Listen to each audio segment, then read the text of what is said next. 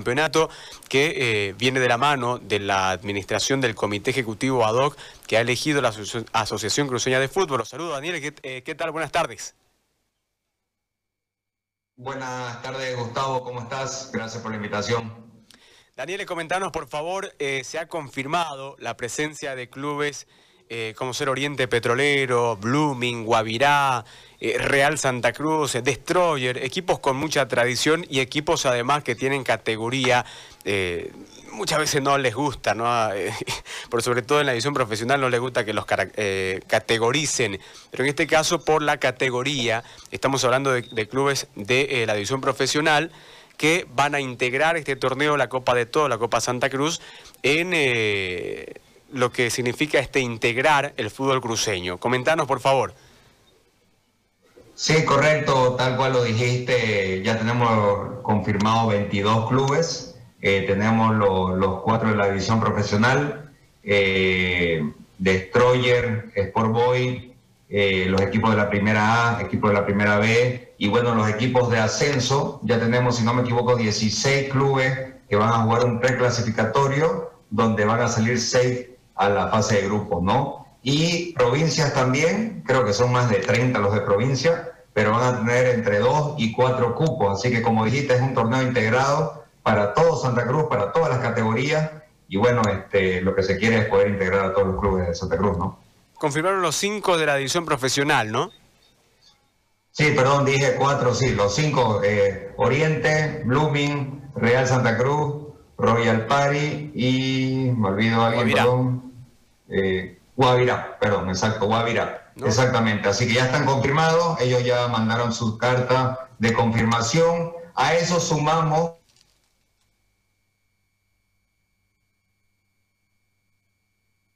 Bueno, tuvimos un problema por el tema de la, de la señal, ¿no? Eh, cuando nos estaba comentando Daniele de la confirmación de los equipos de la visión profesional. Otros dos, son ahora, sí, nueve equipos de la primera vez. Perdón, Daniele. Ascenso y posible por la señal se nos eh, cortaba y quedamos en la parte donde nos eh, manifestaba que confirmaron los cinco de la edición profesional y eh, a ellos se sumaban, nos estaba diciendo, los equipos de la primera A y demás categorías. Por favor, si puedes continuar desde ahí.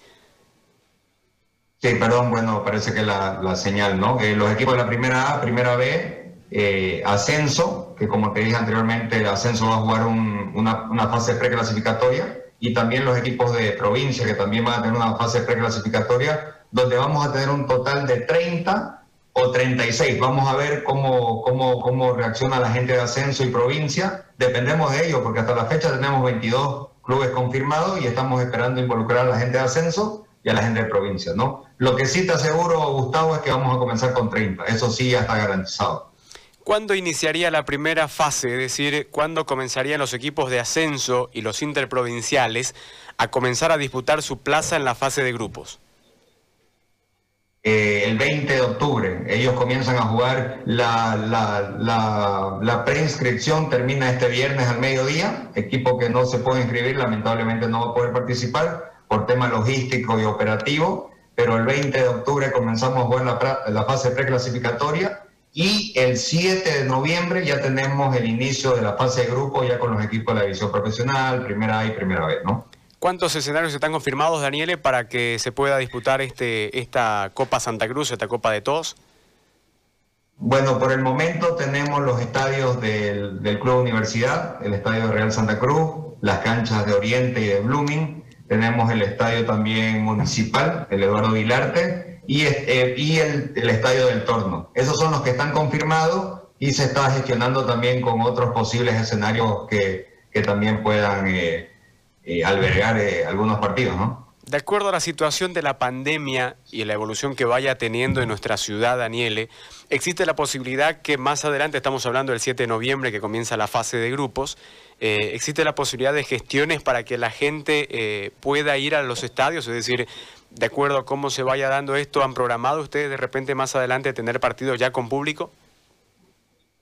Eso va a depender únicamente del gobierno ¿no? y de la alcaldía que nos autorice. ¿no? Si ellos nos dan la autorización, sí. Obviamente, Dios quiera que esto, bueno, está mejorando, lo dije anteriormente en una entrevista también. Eh, esto está mejorando, los clubes. En un inicio, Gustavo, hay que ser claro, eh, va a ser va a ser sin público, ¿no? Porque por un tema también logístico, para que los clubes comiencen a perder ese miedo, ¿no? Y la gente también pueda disfrutar el streaming, que, que va a ser una primicia de, de, posiblemente cerrar con una empresa. Pero a un futuro, lo, la fase final, lo que se quiere es sí tener público, pero todo va a depender de la autorización del gobierno o en el caso, en su defecto, la alcaldía, ¿no?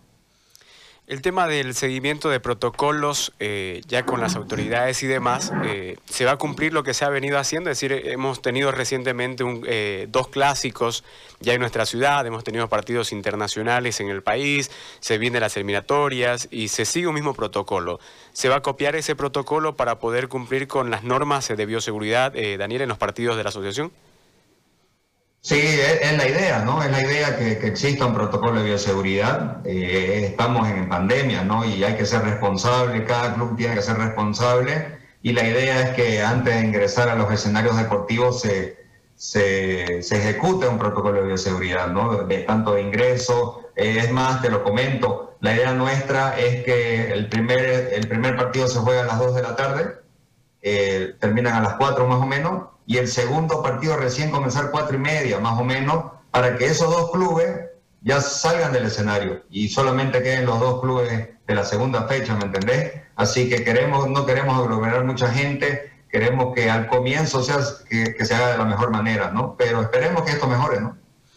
Muy bien, Daniel, gracias por la información y bueno, estamos eh, a la espera simplemente de que pueda iniciar este campeonato en su primera fase con... Eh, los eh, partidos entre las categorías de ascenso y los eh, interprovinciales y posteriormente me parece que la fase más atractiva arrancará sin dudas en la, eh, en la fase de grupos.